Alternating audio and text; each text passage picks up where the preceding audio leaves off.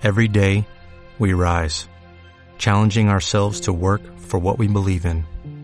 At U.S. Border Patrol, protecting our borders is more than a job, it's a calling. Agents answer the call, working together to keep our country and communities safe. If you are ready for a new mission, join U.S. Border Patrol and go beyond. Learn more at cbp.gov/careers.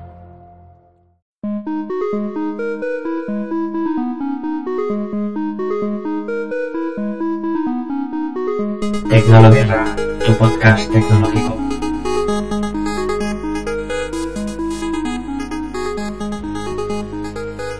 Muy buenas a todos y bienvenidos a Tecnolobirra. Mm, hacía como seis meses que no, que no grababa absolutamente nada. Eh, disculpadme, la verdad, que por H, por B, por inspiración, porque por, por pura vagancia, por lo que sea, por mil historias, mm, no hay excusa, ¿no? Pero, pero bueno, hacía como seis meses, creo que la última grabación fue hace seis meses más o menos, que no grababa nada. Y bueno, eh, en el episodio de hoy, que espero que no sea el último del año, no voy a hacer un repaso al año ni voy a hacer nada. Eh, bueno, quiero comentar o explicar un poco eh, mi experiencia con, con Linux, lo que ha supuesto eh, para mí es estar trasteando estos últimos meses o semanas, ¿vale? Porque mmm, quería saber el estado de madurez de, de, Linux un poco para, para el usuario normal o para un usuario nivel un poco más profesional, ¿no? Que a lo mejor sería, sería mi caso. Y bueno, eh, quería probarlo y ver si puedo eh, usarlo de, para diario. Y bueno, en definitiva, pues me, me puse un poco de lleno, me puse a investigar, me puse a probar. Y bueno, quería contar un poquito cuáles han sido mis conclusiones y qué es lo que opino y, todo esto. Pero bueno, antes de, meterme en, materia, quisiera hacer un, un paréntesis. Primero para, para saludar a los alumnos de, de Elena, de, de, la, de la Universidad Jaime I de Castellón, que el día 21 del mes pasado me permitieron dar una charla en su clase, pues, eh, sobre la importancia de, de, los RP en, o del RP en la, en la empresa. Y bueno, eh, si alguno mmm, de sus alumnos me está escuchando, pues un saludito, ¿vale? Y gracias por escucharme. Y bueno, eh, dentro aún de este paréntesis, quisi quisiera hacer un alto en y una noticia, bueno, supongo que lo conoceréis ya todos, ¿no? De, de Apple, ¿vale? De ayer mismo, eh, Apple presentó al público su nuevo Mac Pro, ¿vale? Lo que vendría a ser, eh, sabéis que los Mac, están los MacBook, que son los portátiles, los iMac, que es eh, los todo en uno, va todo integrado en la pantalla, Mac Mini, que sería una mini PC dentro de lo que cabe, un mini Maxi PC. Disculpad que soy un poco resfriado. Y bueno, y faltaba renovar eh, la familia de los, de los Pro, de los Mac Pro.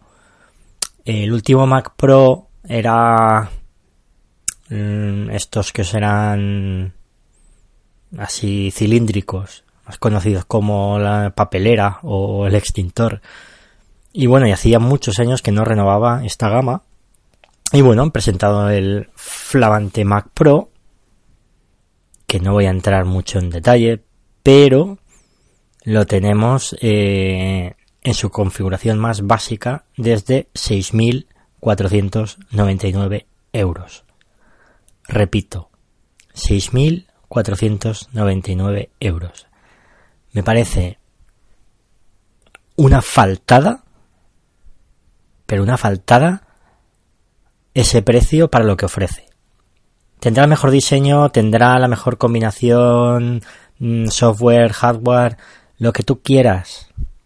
Pero 6.499 euros por un Intel Xeon de 8 núcleos y 16 hilos de 3,5 GHz, 4 GHz en su en su frecuencia turbo y 32 GB de RAM me parece me parece una faltada.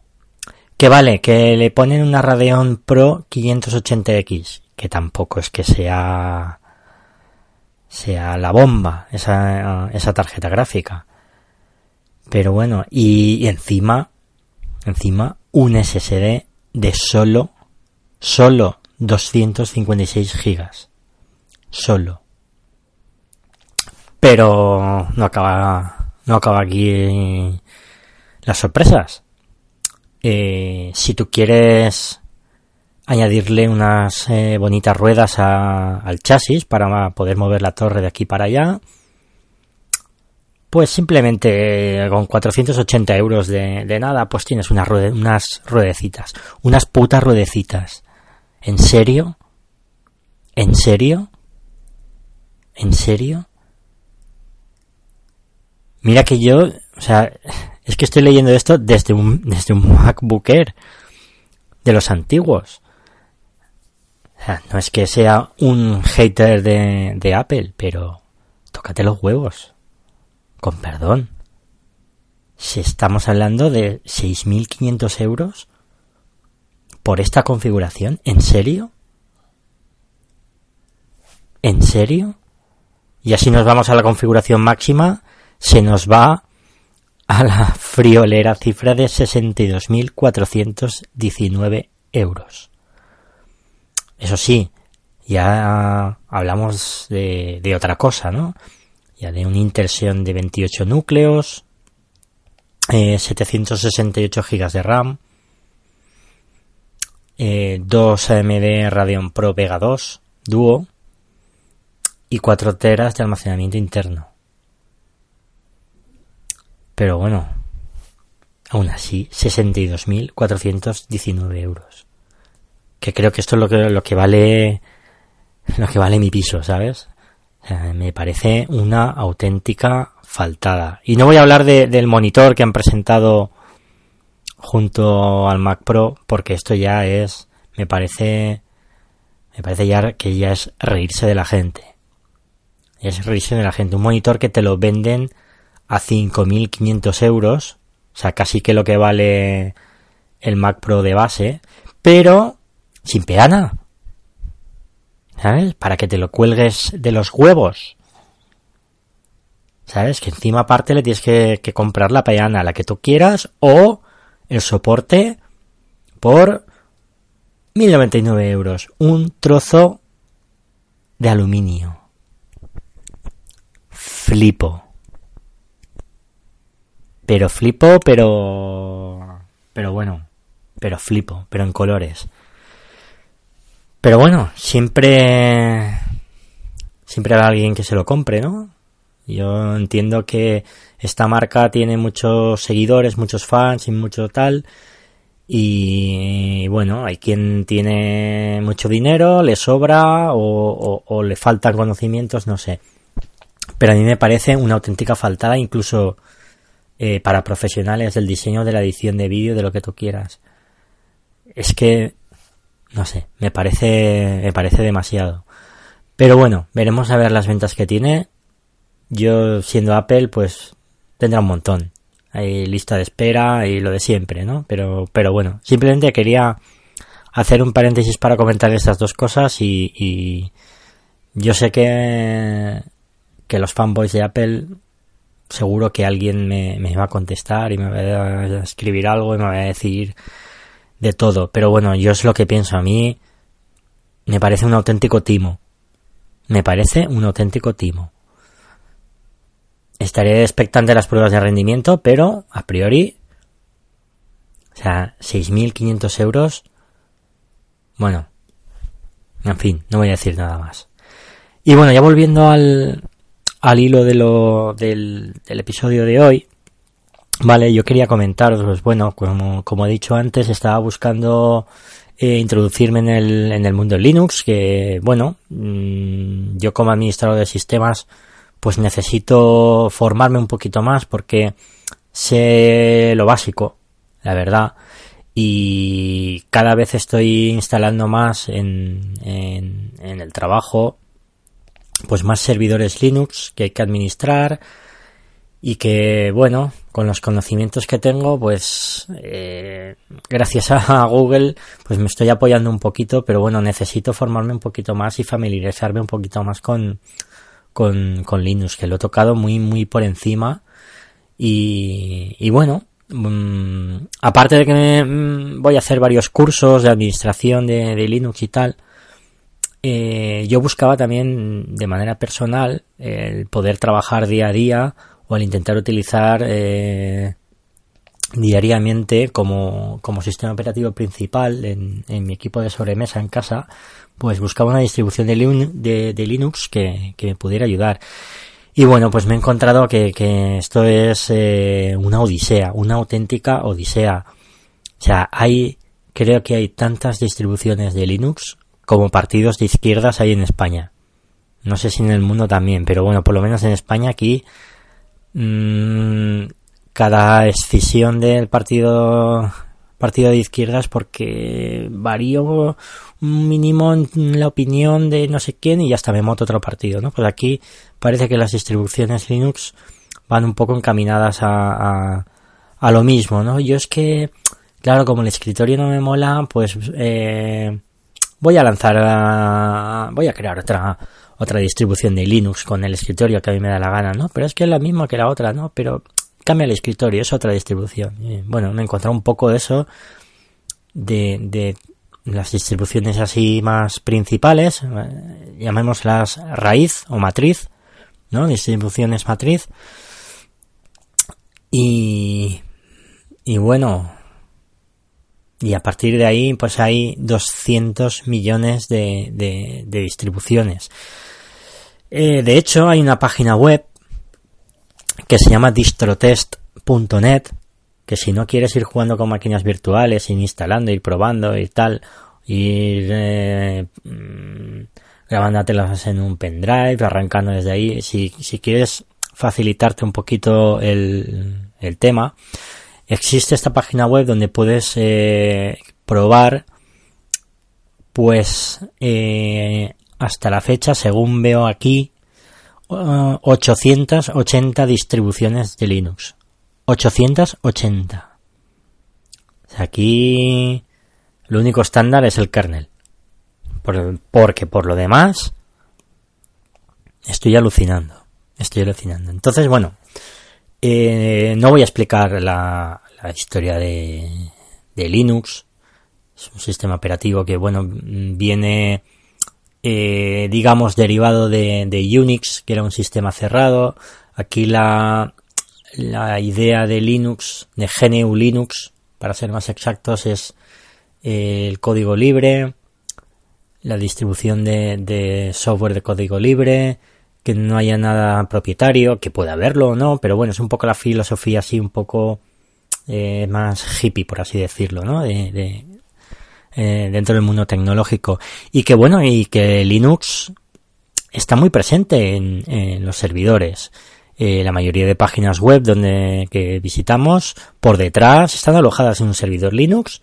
Estoy casi casi que convencido que el 95% de de todos los servidores de donde aleja, perdón, donde alojan páginas web eh, tienen un Linux corriendo por detrás.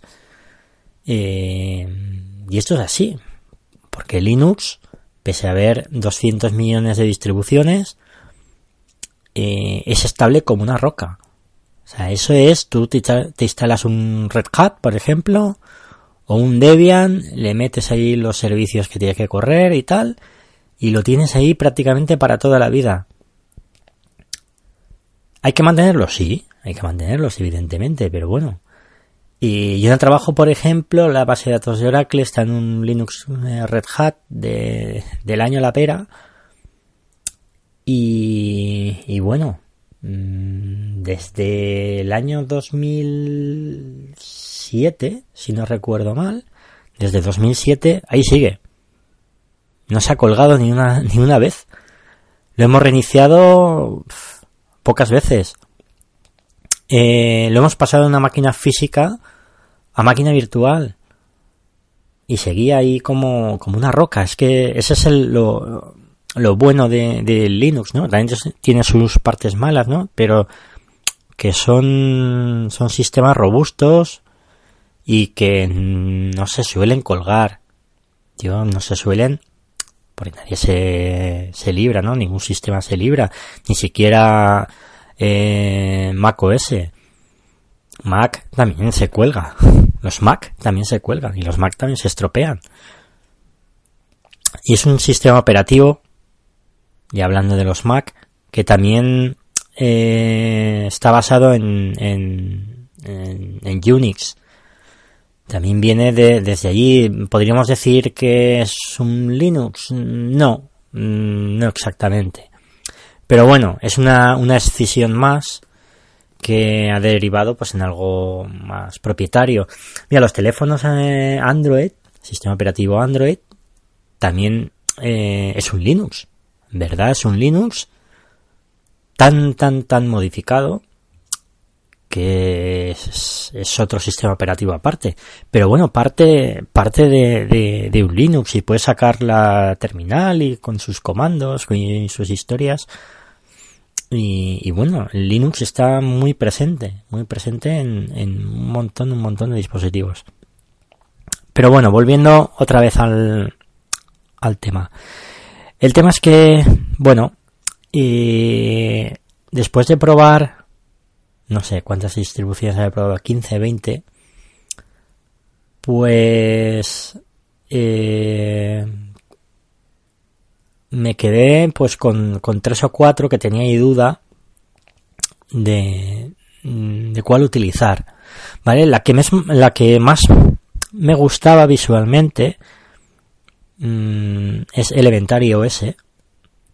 Elementary OS es un, una distribución Linux eh, que en su apartado visual intenta o, tiene una clara influencia del Mac. Parece, solo parece. Parece un poco Mac OS. Con su dock de aplicaciones en la parte de abajo, su barra de, menú arriba. Y que bueno, a priori es, es visualmente es muy, es muy bonita. Y está bastante bien. Si no recuerdo mal, deriva de, de Ubuntu. Que Ubuntu a su vez deriva de Debian. En fin. Aquí digamos que hay distribuciones base, digamos que sería Debian, eh, Arch Linux y Fedora, etcétera. Esas serían las, las grandes, bueno, Red Hat, etcétera, etcétera. Y a partir de ahí y hay un montón de, de, de distribuciones, ¿no? Por así decirlo. Es por ponernos un poquito en, situación. Entonces, pues por ejemplo, cada una gestiona los paquetes de una manera. Eh, las distribuciones basadas en Arch, en Arch Linux, eh, como por ejemplo mm, Mandrake Linux, creo, creo que es. A ver si no me equivoco, creo. O es no, Manjaro, perdón perdón, me he equivocado, Manjaro. Manjaro es una distribución, digamos, eh, derivada de Arch. Es una distribución tipo Rolling Release, que la verdad está bastante bien. Rolling Release quiere decir que el sistema eh, no hay versiones superiores. O sea, es decir, si estás en la versión 7, eh, no te vas a actualizar a la 8 y luego a la 9, o sea, no, hay grandes actualizaciones, sino que te vas actualizando sobre la marcha. Por lo tanto, hay menos posibilidades, entre, vamos a entrecomillarlo, porque al final siempre acaba estropeándose algo, ¿no? Pero hay menos posibilidades de, o, está pensado para que se estropee lo menos posible, ¿no? A, la hora de, de, aplicar actualizaciones, no hay actualizaciones eh, grandes, ¿no?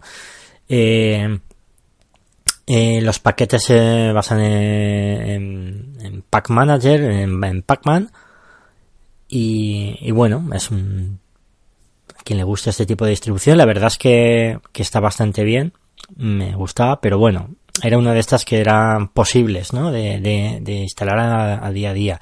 También quería pensar eh, un poco en, el mundo gaming, ¿no? Pues yo también quiero eh, que me instale los drivers de Nvidia, de mi GeForce 1070 y poder ejecutar Steam, instalarme mis jueguecitos y tal y jugar a, lo que pueda, ¿no? También quería que fuera eh, lo máximo compatible con con mi tarjeta gráfica y y bueno esta era una, posible Ubuntu lo descarté en su versión original vale Ubuntu es una distribución basada en Debian con una gestión de paquetes el, el apt típico comando de apt get update etcétera etcétera. Eh, que bueno, esta no es una distribución o no es un tipo de distribución es rolling release, sino que tiene una versión LTS que es el long, long term support, ¿vale? Que es, eh, está soportada durante cinco años más o menos por, por versión y luego está pues en la versión más eh, tiene otra versión más moderna por así decirlo si quieres estar siempre la última, que esa te da soporte durante seis meses. O sea, cada seis meses lanzan una actualización gorda que se, eh, puedes actualizarla encima de la que tú tienes, pero corres el riesgo que pase como el Windows, ¿no? Que, que algo se estropee ahí por medio, tengas que volver a, re, a reinstalar, etcétera. Perdón. Y, bueno, es otro tipo de, de distribución que bueno, está, para empezar, está bastante bien, pero visualmente me parece una castaña. Entonces, Ubuntu tiene eh, varios eh, sabores, por así decirlo, ¿no? Ellos lo llaman a veces sabores, pero son varias versiones de escritorio. O sea, tienes el Genome, tienes KDE, tienes Mate, tienes... Pues en Linux puedes tener un montón de escritorios distintos y, y bueno, eh, había una versión de Ubuntu que visualmente me gustaba, que es eh, Kubuntu, que lleva el escritorio KDE Neon, que básicamente eh, es mmm, calcado a la distribución llamada KDE Neon por valga la, las redundancias. Eh, solo que, bueno, ya viene preinstalado todo lo básico para, para empezar a empezar a trabajar. Tienes las aplicaciones de ofimática, tienes las aplicaciones eh, ya preinstaladas, tienes bastantes y, y, bueno, básicamente es enchufar y listo. Cosa que la KDE pues tienes que empezar un poquito de cero, pero visualmente son, son calcadas. Son calcadas, una distro que me, me gustaba bastante. Y ahora os contaré un poco cuál ha sido mi experiencia con esta distro, porque fue un poco la definitiva, pero al final la tenía que descartar, pero lo explicaré un poquito más adelante.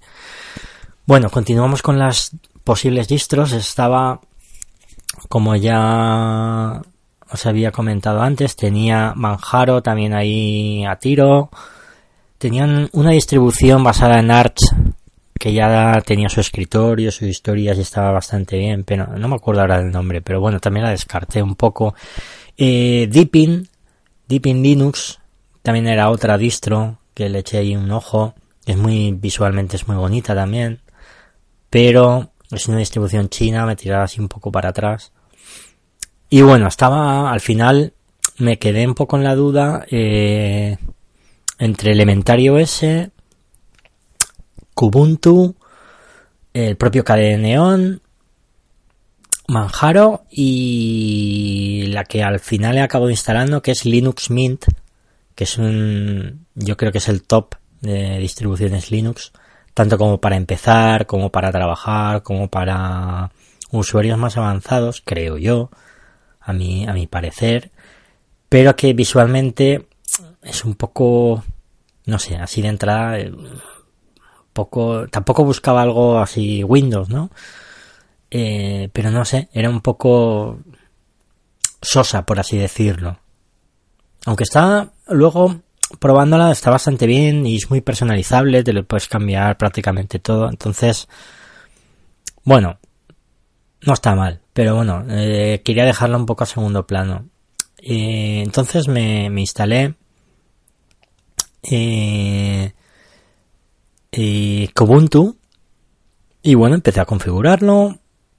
Me lo instalé en mi SSD porque también he de decir que me compré otro disco duro, un disco duro estos M2 eh, que pillé en el Black Friday de, de un un SSD de un tera, pero son de estos M2 que me han pinchado esa placa de tipo NVMe. Eh, que bueno, yo antes iba con mi SSD de 128 GB, tenía mi disco duro mecánico de 3 teras, guardaba ahí la información, los, bueno, más que la información, los juegos los instalaba ahí y tal, pero claro, la velocidad de lectura tal es, es muy lento. Entonces, bueno, pues me interesaba tener un disco duro, un SSD que sea rápido de los de ahora y, y aumentar el almacenamiento y quitarme estos, este disco duro de encima, ¿vale? Entonces al final lo que he hecho. Entonces se me quedaba el, el SSD de 128 que tenía antes por ahí libre y digo, bueno, pues ya voy a aprovechar para meter una distribución Linux ahí, meter el arranque dual, eh, meterle, bueno, el propio Linux te instala el group y puedes arrancar el Windows y el, y el Linux según, según te parezca.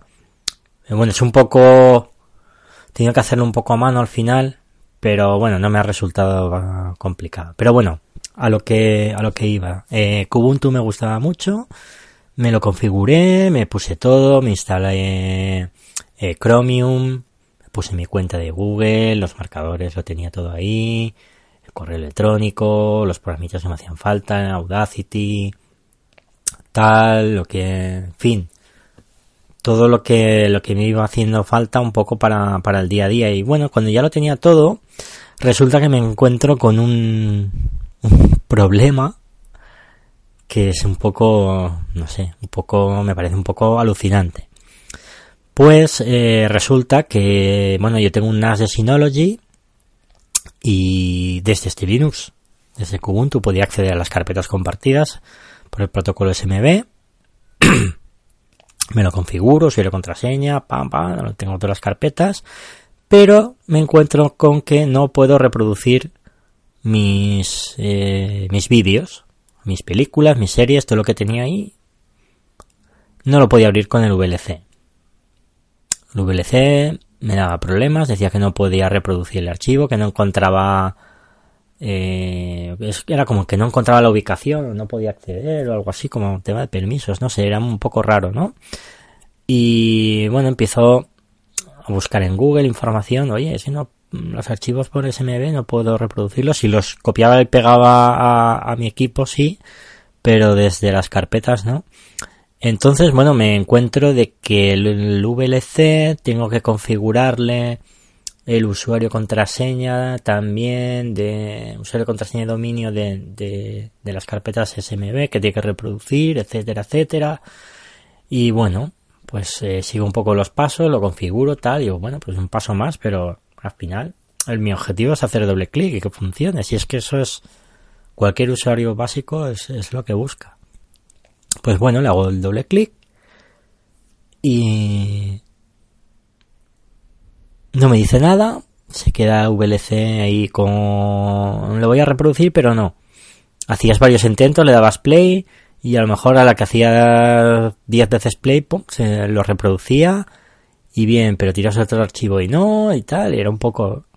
No, ¿What? ¿Qué es esto? Y, bueno, eh, al final eh, probé otros otros reproductores multimedia, a ver si lo reproducía y nada, todo problemas, que no había manera de, de, hacerlo funcionar. Y ostras, y ahora que lo, que lo tengo todo configurado, me había instalado Plank, que es mi, es un dock tipo, tipo Mac, para anclar ahí las aplicaciones, que para, es un lanzador, eh, para, abrir las aplicaciones que más utilizas, etcétera, lo que quieras poner ahí, lo que quieras anclar. Bueno, ya me lo había configurado todo y bueno, ya había perdido, perdido entre comillas, ¿no? El, el día configurando todo y yo, bueno, ¿y, ¿y ahora qué? ¿Y ahora qué? ¿Cómo arreglo esto? Y al final digo, bueno, pues eh, no queda otra que, que probar otra distribución de Linux, que era la opción B. Y la opción B era Linux Mint. Y yo, bueno, pues voy a probar Linux Mint, que es un poco más todoterreno, ¿no? Por así decirlo. Y voy a intentar configurarlo todo ahí, probarlo ahí y ver cómo, cómo se comporta. Eh, comentar también antes de seguir, que descarté Elementario S porque es un, una distribución que falta un poco por pulir. Tiene muchos bugs, eh, algún fallo que otro, algún glitch, no acaba de ir de 100% bien. Es, está muy bien, es muy bonito, muy, muy visual, muy impactante, pero hay cosas, aplicaciones que no casan muy bien con la interfaz. En fin, no, no está falta un poquito más un poquito solo y bueno volviendo volviendo al tema al final me decanto por, por mint me, me instalo la ISO en un pendrive arranco desde ahí y digo bueno antes de instalar voy a probar perdón eh, pruebo y sin hacer absolutamente nada sea, sin tocar ni instalar nada, no tuve que hacer nada. Ya me detectaba el NAS, accedía a las carpetas, doble clic, el propio reproductor que viene integrado ya te reproduce todo, no hace falta instalar VLC si quieres. Iba todo de maravilla, digo, y esto es lo que arrancas desde el pendrive sin configurar nada, que es el modo test, por así decirlo.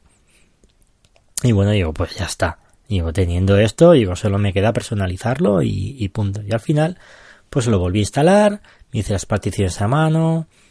Eh, es importante meter el arranque en la misma partición donde tiene el arranque UEFI el, el Windows. Vale, si queréis tener eh, los dos sistemas operativos, primero hay que instalar Windows, recomendado, y luego instalar Linux. El Linux ya te graba el, el, el arranque dentro de la partición que toca, ¿no? Si lo, lo puedes hacer automático o lo puedes hacer eh, más manual. Yo me lo decanté por hacerlo manual porque quería seguir mmm, los pasos como toca, o sea, formatear mi SSD, que instalar ahí, que la partición la dejara donde toca, la partición de arranque, me, me refiero, etcétera. Luego hay que decirle que el arranque del disco, que arranque primero del SSD, para que arranque el, el, sistema de arranque, valga la redundancia, que se llama Group, donde ahí tienes un menú donde ya eliges si quieres arrancar con, con Linux Mint, con Windows, si entrar en la BIOS, tienes avanzadas, etcétera. Eso es personalizable eh, y te puedes poner un menú un poco más visual y más bonito, que eso pues ya lo haré más, más adelante. Vale, pero en un principio yo quería tener el arranque dual, que pudiera arrancar en Windows, que pudiera arrancar en, en Linux y, bueno, así trasteando y tal. Y al final, pues bueno, pues me, me, he decantado por Linux Mint y estoy bastante contento. Lo he podido personalizar todo bien. Eh, la, la, el dock me funciona bien cosa que en, en Kubuntu no me iba bien, eh, Planck, que es el doc, ese que estoy hablando, con la papelera de reciclaje no aparecía, el icono aparecía, era transparente, no sé, tenía cosas ahí que no, y, y en este va toda la primera, funciona bien, el centro de, de software está bien, está bastante bien, y prácticamente es instalar y, y listo. Tienes que eh, instalar cuatro cositas más que a lo mejor utilices, algún editor de vídeo o, Audacity, por ejemplo, de, de, audio. Mm, cuatro cositas así, porque te instala además el, los drivers propietarios, si tú quieres, de, de Nvidia. Luego ya instalas eh, Steam, instalas los juegos que tú quieras y, a funcionar. Incluso el mando de la Xbox One eh, no he tenido mucho problema en configurarlo. Sí que ha sido un poquito, he tenido que buscar un poco en Google porque no me acababa de, de conectar, me lo detectaba, pero me conectaba, se desconectaba, tal, me faltaba ahí un pasito. Pero bueno, que no ha sido muy complicado. No es más complicado que, que conectarlo eh, en el Windows, que también tienes que hacer dos o tres pasitos para dejarlo todo bien. Y bueno, y al final pues eh, lo tengo listo, funcionando eh, con el Chrome y, con todo, vamos, no sé, no me falta de nada. El único pero que sí que me gustaría poder instalar las aplicaciones de Office de Microsoft. Mm, pero desafortunadamente pues no hay eh, Office para, para Linux. Microsoft no, no ha publicado nada. Y bueno, te tienes que apañar con, pues, con el LibreOffice o con cualquier suite ofimática de código libre o, o, propietario, cualquier suite que encuentres por ahí, que bueno, la más conocida sería la LibreOffice, que está bien, es funcional, compatible, mm, vamos a ponerlo al 90% con, con los archivos de Office y, y bueno, pues con eso me, me, apaño. La verdad es que aquí en casa mmm, pocos archivos de estos abro. Alguna Excel que me hago, alguna cosa, pero vamos, eh, algo sencillito, entonces me, me, me vale. Sí que eh, tengo que buscar, porque se puede hacer, la manera de sincronizar la carpeta de OneDrive eh, hay cositas por ahí, pero bueno, no, no, no he instalado nada aún, no he probado, pero bueno, algo hay. Y, y bueno, pues esta ha sido mi, mi odisea con Linux, mi experiencia con Linux. Es aún experiencia de entrada, como aquel que dice, y hacía muchos años que, que no instalaba una distribución, la última que había probado es SUSE, eh, pero bueno, estamos hablando de, principios de siglos, ¿no? Como aquel que dice. Y, nada, pues nada, ya os iré contando cositas, a ver cómo es el día a día. A veces arranco en Windows, a veces arranco en Linux, según según me, me apetece o me parece. y bueno, voy a seguir trasteando, voy a seguir viendo a ver metiéndome en el, en el mundillo Linux porque me interesa, porque es necesario, también por, por tema laboral y porque eh, quiero quiero cacharrear con, con Linux. La verdad es que no, no me desagrada, no me desagrada. A veces sí que es para tirarse de los pelos, pero otras veces no. Pero bueno, es cuestión de, de pues como todo, ¿no? Cuanto más te pegues, más más vas a, a saber, ¿no? De, del tema. Yo, yo no tengo miedo a, aprender cosas nuevas y, y, bueno, a ver si me convierto en un experto en Linux, porque la verdad es que sí que me gustaría controlar bastante. Y, nada más, y nada más, ya para finalizar el, episodio de hoy, pues simplemente comentaros que espero que no sea el último del año, que estamos ahora mismo a 11 de diciembre, espero hacer uno por lo menos antes de que acabe el año, un poco resumiendo lo que ha sido este 2019 y, y nada más. Y nada más, como siempre digo, espero publicar mucho más a menudo más episodios de Tecnolobirra, más capítulos de Tecnolobirra más tecnología para todos. Espero que me escuche más gente, que me dejéis algún que otro comentario, bien en iTunes o en Evox, Spreaker, mm, en, en Spotify, que también También lo he subido a Spotify, también lo, he enlazado, también podéis encontrarme y escucharme en Spotify. Y nada más, espero vuestros comentarios. Podéis seguirme en Twitter, escribirme o decirme lo que queráis en arroba tecnolobirra. Eh, podéis escribirme un mail a tecnolobirra.gmail.com com, perdón. Y nada, mi nombre es Alex González. Que tengáis unas eh, felices navidades. Y nada más. Nos vemos en un próximo episodio. Hasta luego.